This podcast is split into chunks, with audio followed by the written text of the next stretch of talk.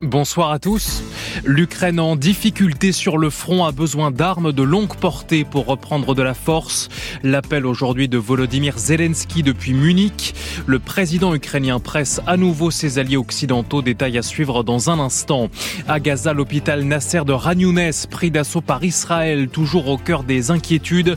Médecins sans frontières a dû quitter les lieux et décrit une situation chaotique, vous l'entendrez. À suivre aussi, la franchise médicale doublera à partir du 31 mars pour les boîtes de médicaments.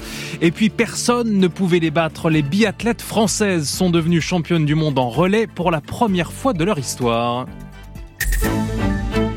Maintenant, peut-être plus que jamais, l'Ukraine a besoin d'armes pour faire face à l'offensive russe. C'est le message qu'est venu faire passer Volodymyr Zelensky à ses alliés occidentaux aujourd'hui à Munich lors de la conférence sur la sécurité. Après un revers important à Avdivka dans l'est de l'Ukraine où ses troupes viennent de se retirer. Eric Biegala, vous suivez ce sommet pour France Inter à Munich. Volodymyr Zelensky insiste sur le besoin d'armes de longue portée. Oui, selon le président Zelensky, les armes à longue portée peuvent faire la différence. Elles sont capables, pour les canons par exemple, de toucher leur cible jusqu'à 40 km de distance, contre 20 km pour la majeure partie de l'artillerie actuellement utilisée par l'Ukraine. Alors ce peuvent être des canons automoteurs comme le César français, mais nombre d'autres pays européens disposent de matériel similaire. Mais les armes à longue portée, ce peut être aussi les missiles de croisière, missiles air-sol comme les Storm Shadow ou les Scalp anglo-français, 500 km de portée. Françaises et britanniques en ont déjà livré, mais les Allemands se font attendre sur ce chapitre. Interrogé lors de la conférence, le chancelier Olaf Scholz a éludé.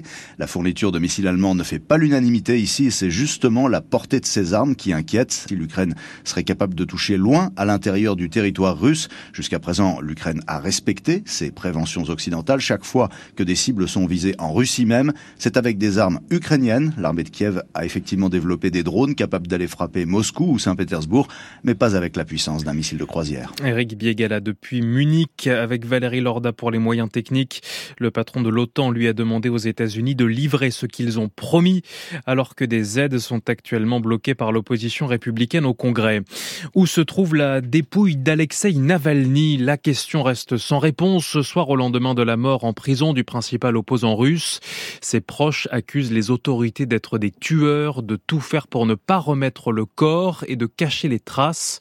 En Russie, le nombre d'interpellations lors de rassemblements d'hommage hier continue de grimper. 340 personnes arrêtées dans tout le pays selon euh, l'ONG OVD Info. On y reviendra en détail depuis Moscou dans le journal de 19h. Un hôpital pris d'assaut au milieu du chaos à Ranounès dans la bande de Gaza. L'hôpital Nasser est occupé depuis trois jours par l'armée israélienne.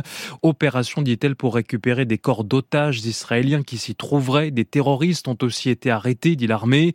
L'inquiétude est très forte sur le plan humanitaire. Selon le Hamas, plus de 120 patients sont privés d'eau, de nourriture, d'électricité. Une équipe de médecins sans frontières a aussi dû quitter les lieux vers le sud face à cette situation chaotique. L'ONG s'interroge même sur le maintien de ces opérations dans la bande de Gaza, comme l'explique Camille Niel, chef de mission adjointe à Jérusalem à chaque nouveau franchissement de ligne qu'on se met en interne pour euh, décider de oui ou non du maintien de nos opérations, de oui ou non de la présence euh, de personnels internationaux, on remet ça en question. Et euh, oui, clairement, la, la réduction de l'espace humanitaire, euh, le fait que vraiment nulle part dans la bande de Gaza euh, il y a un espace protégé, ça, ça nous force à nous re-questionner. On discute en permanence avec les autorités et l'ensemble de leur support. Et il nous avait été donné des, ces garanties que le, le bâtiment, l'enceinte elle-même, le personnel et les patients ne seraient pas directement visés. Et on le voit que depuis deux jours, même ça ne, ne tient plus. Et là, ce qu'on a, c'est des personnes qui sont tuées par balle à l'intérieur de l'enceinte de l'hôpital on était déjà au nord, on, ne fait que se repousser. Maintenant, on ne sera plus qu'être capable d'être euh, à Rafah et pour combien de temps? C'est une question qui se pose. Témoignage recueilli par Thomas Giraudot de la rédaction internationale de Radio France. Et les négociations en cours pour une éventuelle trêve ne sont pas très prometteuses, reconnaît ce soir le Premier ministre du Qatar. Des discussions ont lieu entre le Hamas et euh, les intermédiaires avec Israël. Au Sénégal, c'est dans le calme que des milliers d'opposants ont manifesté cet après-midi à Dakar. Première marche autorisée par les autorités depuis l'annonce du report de l'élection présidentielle. L'occasion de mettre la pression sur Macky Sall, le président qui a promis de respecter la demande du Conseil constitutionnel d'organiser un scrutin dans les meilleurs délais. À partir du 31 mars prochain, acheter une boîte de médicaments à la pharmacie vous coûtera un peu plus cher. La franchise médicale, autrement dit le reste à charge pour le patient, va doubler. Le gouvernement l'avait annoncé. Le décret est paru aujourd'hui au journal officiel. De 50 centimes, elle passera à 1 euro.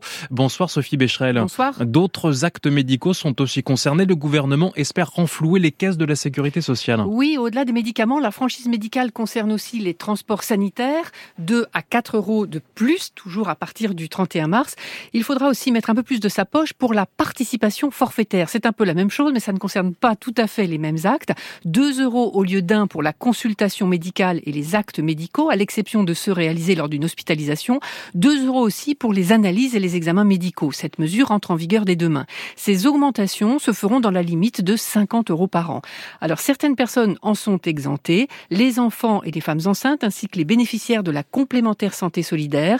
Ces augmentations augmentation critiquée par les associations de patients pour qui on culpabilise les malades au lieu de les responsabiliser doivent permettre de faire 800 millions d'euros d'économies à la sécurité sociale. En discussion depuis l'automne, cette hausse du reste à charge a encore été défendue récemment par le président de la République. Pour Emmanuel Macron, il s'agit de responsabiliser les Français. La médecine, le soin, les médicaments, ça ne coûte pas rien, avait-il déclaré. Précision signée Sophie Becherel. Eux réclament une revalorisation du tarif de leurs actes gelés depuis 15 ans. Les infirmières et infirmiers libéraux ont mené des actions aujourd'hui un peu partout en France, sur des péages à Toulouse ou Nîmes ou encore devant la gare de Nantes.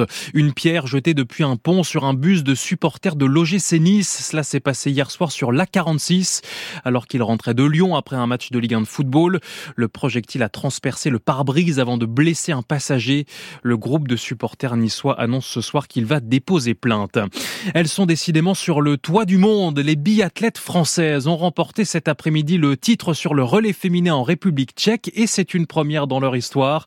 Lou Jean Monod, Sophie Chauveau, Justine Brezas-Boucher et Julia Simon, dernière relayeuse tout à l'heure, est forcément heureuse. Très contente, c'était une course que j'avais vraiment cochée. Euh, je pense qu'on avait toutes, elle nous tenait toutes très à cœur cette course et euh, d'avoir réussi à aller la, la chercher, euh, c'est un gros soulagement aussi là et c'est plein de, plein de bonheur. Ça fait plaisir de pouvoir profiter d'un dernier tour, de voir toutes les personnes contentes euh, c'est top. C'est super, hein. je pense que là on a fait des mondiaux, euh, il reste encore demain, mais jusqu'à maintenant on fait des mondiaux incroyables et euh, ça fait plaisir de, bah, d'accrocher cette médaille qui nous échappait depuis un petit moment et de la plus belle des, couleurs, c'est super, on, continue notre histoire. Julia Simon, les hommes, eux, ont pris il y a quelques minutes la troisième place du relais, médaille de bronze.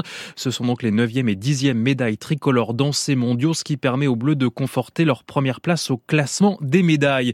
Enfin, autre performance du jour aux mondiaux de natation à Doha, cette fois, la française Mélanie Hennick sort du bassin en argent sur le 50 mètres papillon, troisième médaille mondiale de sa carrière, la météo.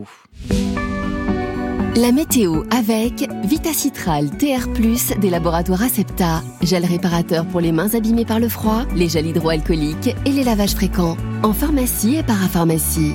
Céline Dacosta, c'est le retour de la pluie pour ce dimanche. Oui, des averses qui vont arriver ce soir par le nord-ouest et qui concerneront demain matin la Bretagne, la Normandie, le Nord-Pas-de-Calais.